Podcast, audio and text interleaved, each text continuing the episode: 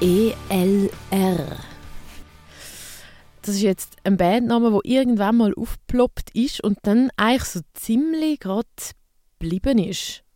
Also, ich habe es jetzt so wahrgenommen, dass ähm, ihr recht losgelegt habt, dann eigentlich mit eurem ersten Album. Wie ist das für euch? Wie, habt ihr das gleich wahrgenommen? Also, sind ihr auch so ein bisschen Mhm. Oder ja, wie ist das, wie ist das für euch gewesen, so eure Zeit bis jetzt? Ja, also ja, sie ist, die Zeit ist eigentlich schon gerade so ein bisschen Schlag auf Schlag ist alles gewesen. Und von dem her teilweise auch gerade ein bisschen sehr stressig, also sehr viel aufs Mal immer. Ähm, Im 19. September 2019 ist das erste Album rausgekommen. Und wir sind auch im 2019 sehr viel auf Tour gewesen, also sie von dem her meistens mit Live-Spielen beschäftigt gewesen. und ähm, da ist natürlich so ein bisschen zu üben, was auf der Strecke bleibt. Mhm. Dann sind wir ähm, während der Pandemie, wie alle anderen Bands, natürlich so ein bisschen im Bandraum festgesteckt und haben dann eigentlich die Zeit genutzt, für endlich mal wieder neue Songs zu schreiben und auch ins Studio zu gehen. Also es ist schon, schon so ein bisschen Schlag auf Schlag ja. gewesen. Zuerst halt viel spielen und dann sehr viel äh, üben, neue Songs schreiben, dann aufnehmen und jetzt steht schon wieder der äh, ja, Release vom neuen Album an. Also ja, es ist auch für uns so ein bisschen Schlag auf Schlag gegangen. Ja. Ähm, ich weiß gar nicht, wann, seit wann gibt es denn euch? Also seit wann machen ihr miteinander so in dieser Formation Musik? Äh, seit 2016 gibt es ja. uns. Ja. Selina und ich, wir haben das Ganze eigentlich gestartet. Wir haben gefunden, hey, komm, wir machen doch zusammen Musik. Und haben einander mal zuerst so ein paar Riffs und so ein bisschen hin und her geschickt haben gefunden, ja, es ist super, es funktioniert super. Wir haben ja so die gleichen Vorstellungen gehabt, wie es soll tönen, was es soll werden. Wir haben dann als ersten Schlagzeuger haben wir dann den äh, Michael Letike bei uns gehabt und haben mit ihm eigentlich gestartet. Und so hat alles so ein bisschen seinen Anfang genommen. Und dann haben wir später mal vom Bandraum von Wetzikon zum Bandraum von Bern gewechselt. Und dann hat so einen Schlagzeugerwechsel gegeben. Und dann ist der Mischa zu uns gekommen. Und seitdem sind wir so zu dritt unterwegs. Ja. Und also, ihr habt dann eben nachher ist das, ist das Debütalbum gekommen und ihr seid dann spielen. Du hast schon gesagt, sehr viel live gespielt und ich habe das Gefühl auch sehr schnell mit recht grossen Bands. Ist das euch ja. auch so vorgekommen? ja, also wir sind ja dann eben die äh, lange, dreiwöchige Tour mit Amenra machen. Genau. Und das ist eigentlich so entstanden, Amenra, die kennen wir sehr gut und schon länger. Also es sind ja. eigentlich wirklich Freunde von uns und das ist so ein bisschen durch das entstanden. Sie haben dann gefunden, hey, wenn ihr parat seid, gehen wir zusammen auf die Tour.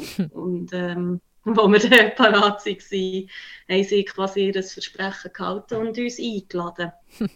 und äh, ich glaube, das hat uns natürlich schon extrem geholfen und durch das sind dann natürlich auch andere Anfragen gekommen oder andere Gelegenheiten sind entstanden, wo wir dann schon mit etwas grösseren Bands haben können zusammenspielen Also mhm. das hat uns sehr, sehr viel gebracht, mhm. die Tour. Ja, ich habe mich das ja, ich habe mich das auch gefragt, so, wie ist das passiert? Und es gibt ja so viele Bands, die äh, lange, lange Zeit einfach im Bandraum sind und dann mal irgendwie können vielleicht kleine Gigs spielen und dann vielleicht mal supporten von irgendjemandem, der ein bisschen bekannter ist, aber ja. dann bleibt es wie bei dem. Und du wirst also sagen, ich weiß jetzt nicht, ob man das so als ähm, Rezept da kann, aber ähm, wirst du sagen, eigentlich Bekanntschaften sind jetzt euer Rezept gewesen? Also wie so ein bisschen, dass ihr die Leute schon kennt habt und dann das Glück gehabt habt, dass ihr mit ihnen wie können, können mit, mitziehen Ja, also es, ein gutes Netzwerk ist sicher, ist sicher sehr, sehr, sehr hilfreich. Also ja. das hat uns jetzt in diesem Fall, jetzt zum Beispiel eben mit Amenra, natürlich sehr geholfen. Ja Ähm, ich denke aber auch, dass man gleichzeitig, dass man es zum Bandraum raus schafft und so die Gelegenheiten kann haben. Ich glaube, es gehört auch ein bisschen dazu, dass man ein bisschen gross denkt. Mhm. Also für uns ist es immer so gewesen, dass wir gedacht komm, wir wollen auf Tour, wir wollen grosse Touren, wir wollen aus dem Bandraum, wir wollen aus der Schweiz, wir wollen überall, wir wollen Europa, mhm. wir, wollen, wir wollen viel. Also wir haben immer so ein bisschen, ein bisschen ja, ein bisschen grössenwahnsinnig gedacht. Und ich, denke, ich glaube, dass das sehr, sehr hilfreich ist. Einfach, ja. ja. Also ich glaube, es ist beides, so ein bisschen zusammen hat gespielt. Ja. Und vielleicht auch noch ein bisschen Glück. Und ähm, ja, und offenbar mögen die Leute ja auch unsere Musik. Mhm. Wo nachher zusätzlich natürlich noch ja. ein grosser Pluspunkt ist. ja. Äh, Musik würde ich nachher gerne dann gerade noch zu reden kommen, jetzt noch etwas zu, auch noch so ein bisschen live und zu etwas, wo glaube ich auch noch wichtig ist, ist so wie eine, eine Gesamtästhetik oder wie so ein ja, etwas Stimmiges und das kommt natürlich live immer recht raus und ich habe noch einmal gesehen im Bogen F mit Lord Kissely and the Drums, glaubst also, also vor, mm. vorher, ich weiß gar nicht, wann mm. das war. Äh, ich glaube, das war auch Anfangs 19 gewesen. Ja, das ah, könnte sein. Das müsste doch dort rum sein, jawohl, ja. ja. Auf jeden Fall haben die dort auf der Bühne lauter so Trockenblumen oder Blumen und es ist mega viel umgestanden auf der Bühne, auf den Amps und es hat einfach so schön ausgesehen dann. Es ist nicht so, dass ähm, no, äh, in Anführungszeichen normal oder das so ein bisschen kühlen, eine Bühne, ein paar Amps und ein paar Menschen, die es haben machen, sondern es hat so richtig warm und schön und heimelig ausgesehen und eben auch so ein bisschen mystisch. Mhm. Ähm, machen die das immer mhm. noch? Oder ist das ja. immer der Fall oder ist das speziell gewesen? Nein, wir machen das eigentlich immer. Also es gehört für uns schon äh, dazu, dass wir ähm, die Atmosphäre auch akustisch und visuell weitergeben Also ob die Leute, Konzertbesucher sollen sich wohlfühlen und es soll auch für sie ein warmes Daheim sein quasi. Also es ja. soll sehr viel Gemütlichkeit ausstrahlen, ja. So sieht es eigentlich auch bei uns im Bandraum aus. Also wir haben ja im Bandraum haben wir die ganze Dekoration und Kerzen und Geschmack und alles. Also ja. es ist für uns wirklich so ein bisschen ein, ähm, ein Daheim sein und das wollen wir auch auf der Bühne haben. Ja. Schön. Ja. Ich finde das toll. ja. Aber ist wahrscheinlich... Und wir fühlen uns so wohl. Ja, ja. ist wahrscheinlich dann noch eine Bagage. Wie macht ihr denn das mit nehmen die dann überall das mhm. Zeug mit und muss man das dann vorher denen sagen vom Club, so, ja, hey, wir kommen dann im Fall mit so und so viel Zeugs und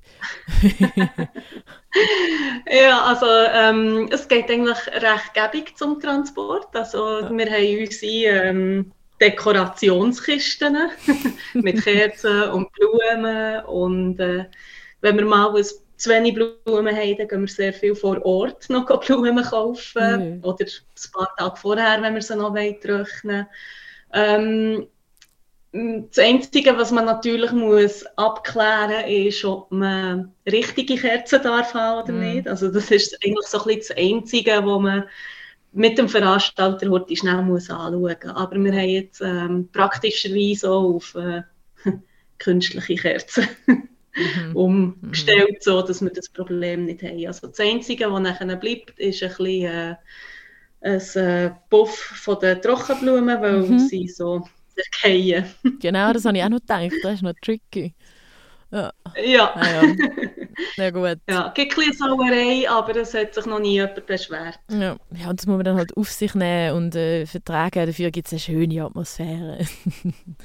Genau, ja. ja. Und ich glaube, ein bisschen Blumen am Boden verteilt ist immer noch angenehmer als Bier überall am Boden verteilt. Ja, oder die Konfettis aus der Konfettikanone. Das ist am schlimmsten. Voilà. Das gemischt mit Bier. ja. Ai, ai, ai, ai. ja. ja, liebe mhm. Blumen, ja. Mhm. Okay, also dann ähm, von dem Bühnenästhetischen zum vielleicht Soundästhetische. Ihr schreibt auf eurer Bandcamp-Seite, dass ihr ähm, hypnotische Oh, ich kann es gar nicht übersetzen. Was heißt das übersetzt? Vielleicht kannst du es nachher übersetzen. Aber es heißt Hypnotic Rhythms suspended in a haze of eternal reverberation. Mhm. Kannst du mhm. das übersetzen?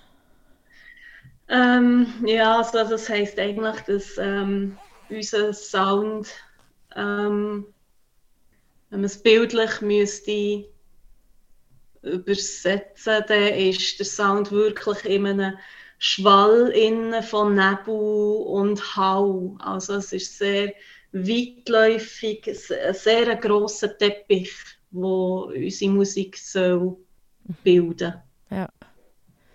Und wir brauchen auch sehr viel Effekt für, ähm, für das zu erzielen und ähm, eben auch live haben wir es gerne, wenn möglichst viel Rauch ist, wenn alles so ein bisschen dunstig ist, so dass man wirklich auch der Hall, wo man hört, dass es nachher auch eben visualisiert ist mhm. mit, mit dem ganzen Haze. Mhm. Ja, und ähm, es bringt natürlich sehr viel Layers in Sound hinein. Umso mehr Reverb, das man drin hat, umso viel mehr verschmilzt der ganze Sound und schafft nachher auch die verschiedenen Ebenen, Ebenen von ähm, ja, von diesen Teppichen. Ja.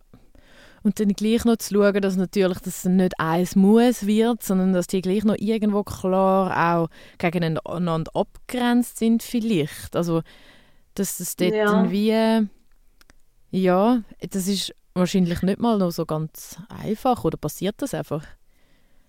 Ja, also es ist natürlich schon auch ein langes Tüfteln mit dem Sound selber. Wie viel man es verleiden, aber wenn ist es nur noch ein Brei. Und ähm, wo, wo tut der Bass abdecken, wo tut die Gitarre abdecken. Also es ist schon auch ein Finden gewesen, aber es ist eigentlich schon von Anfang an klar gewesen, dass wir, dass wir das wollen, dass es eher, dass nicht alles raussticht, dass, dass es eher alles so ein bisschen ähm, homogene Masse ist. Mhm, mhm. genau. Ja. Und hat sich das verändert im Verlauf und auch seit dem ersten Album? Oder habt ihr das mal gefunden und dann so gemerkt, auch mit dem wenn wir weitergehen? Wie ist jetzt so der Verlauf? Also grundsätzlich hat es schon immer so getönt. Eigentlich schon vor der ersten Bandprobe an haben wir das Merkmal so gehabt. Wir haben natürlich jetzt äh, beim zweiten Album hat sich das natürlich noch viel besser, ähm, also noch viel detaillierter haben wir, haben wir den Sound in dem Sinn können steuern. Also wir haben es noch ein bisschen mehr können also ja, es ist schon definierter. Ja. Es ist definierter, es ist weniger breiig, würde ich jetzt einmal sagen. Aber der Klang an und für sich ist eigentlich von Anfang an schon immer so gewesen. Ja. Jetzt einfach noch ein bisschen gesteuerter und definierter. Ja. Ähm, ich habe jetzt erst die, eigentlich die drei Stück gelesen, die schon draussen sind vom neuen Album. Ähm, heißt das übrigens Fixier, so wie das deutsche Wort? Oder wie sagen ihr dem? Ja, genau. Also ja. wir tun sehr gerne mit Wörtern, mit ähm, Deutsch oder Französisch und Englisch äh, sehr gerne ja. spielen oder mixen. Also man sieht so den Songtitel zum Beispiel mhm. an. Und ähm, ja, Vexir ist ähm, ursprünglich aus dem Latinischen und ähm, heisst eigentlich Geduldsprobe oder irritieren. Vexare ist eigentlich das ursprüngliche Wort. Und ähm, ja, hat sich für uns eigentlich super schön angetönt. Also uns hat extrem der Name gefallen vom Albumtitel und trifft in dem Sinn eigentlich auf das Album zu, weil äh, die Songs sehr viel Geduld teilweise auch brauchen. Also wir mhm. haben sehr lange Songs, es Songs die, die sich so ein bisschen über, über, über den ganzen Zeitraum vom Song eher so ein bisschen entwickeln, wo aber wirklich Geduld braucht. Und äh, ja, auch verschiedene, ähm, eben durch die verschiedenen Layers muss man es vielleicht ein paar Mal hören, ja. Ja. Ja, es ist ähm, eigentlich sehr zutreffend auf den Sound, Ja. der Albumtitel, ja. Ähm, habe äh, eben, wie gesagt, die, die drei Stücke jetzt fängt erst gelost und mir ist mir ist das so vorgekommen, als wäre das Album im Vergleich zum, zum letzten ein bisschen wirklich schwerer. Aber vielleicht ist das, weil die zwei Mhm. anderen Songs noch ein bisschen, die jetzt noch nicht draußen sind, noch vielleicht ein bisschen, ähm, ja, ein bisschen andere Struktur haben, die ich jetzt natürlich noch nicht weiss. Ist, äh, würdest du dem Eindruck zustimmen? Oder? Also, es ist natürlich verschieden, wie die Menschen die Sachen hören. Aber mich denke schon, es ist so recht, ja, irgendwie, Mhm. ja, Ja, ich würde da wirklich zustimmen. Also wir empfinden es auch so, dass es ein bisschen schwerer ist geworden. Nicht unbedingt härter, aber es Mhm. hat so ein bisschen mehr Schwere, vielleicht noch ein bisschen mehr Düsterheit als im Mhm. ersten Album. Also ja, wir sehen das eigentlich auch sehr so. Und uns gefällt es sehr so, dass es schwerer ist. Also Ja. ja, man kann es wirklich so sagen. ich finde das also auch toll. Ich bin dann gespannt, was noch passiert. ähm, ja, und noch äh, eben die Schwere, das Düstere, das natürlich schon irgendwo sich bewegen in einem, in einem Musikkreis, wo dann irgendwo schon abgesteckt ist, gewissermaßen, obwohl er natürlich auf verschiedene, äh, verschiedene Ecken wie aufgeht. Ich glaube, ihr habt oder ihr hättet oder habt ihr gespielt mit Farsot im Gaswerk.